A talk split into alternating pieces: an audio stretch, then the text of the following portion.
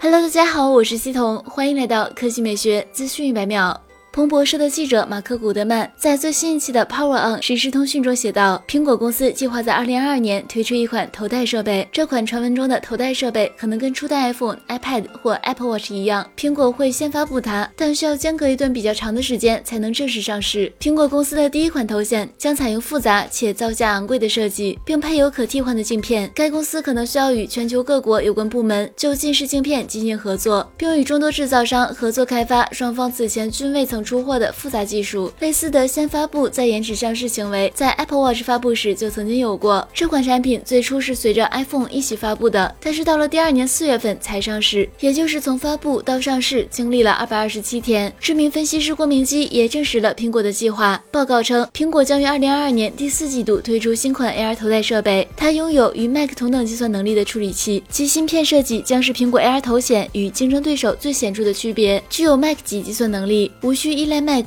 或者 iPhone 即可独立运行，支持全面的应用，而不是特定的应用。来看第二条新闻。据知名数码博主数码闲聊站爆料，小米十二已经测试 MIUI 十三操作系统，内部反馈效果良好。小米十二将于十二月底正式发布，届时小米可能会同步推出 MIUI 十三操作系统。小米十二大概率出厂预装 MIUI 十二点五增强版，后期通过 OTA 的方式升级到 MIUI 十三操作系统。据悉，小米十二采用双曲面挖孔屏方案，前置摄像头居中，配备八 G 内存，后置主摄为五千万像素，同时配备超广角和微距，电池容量不低于四千千。五百毫安时。好了，以上就是本期科技美学资讯百秒的全部内容，我们明天再见。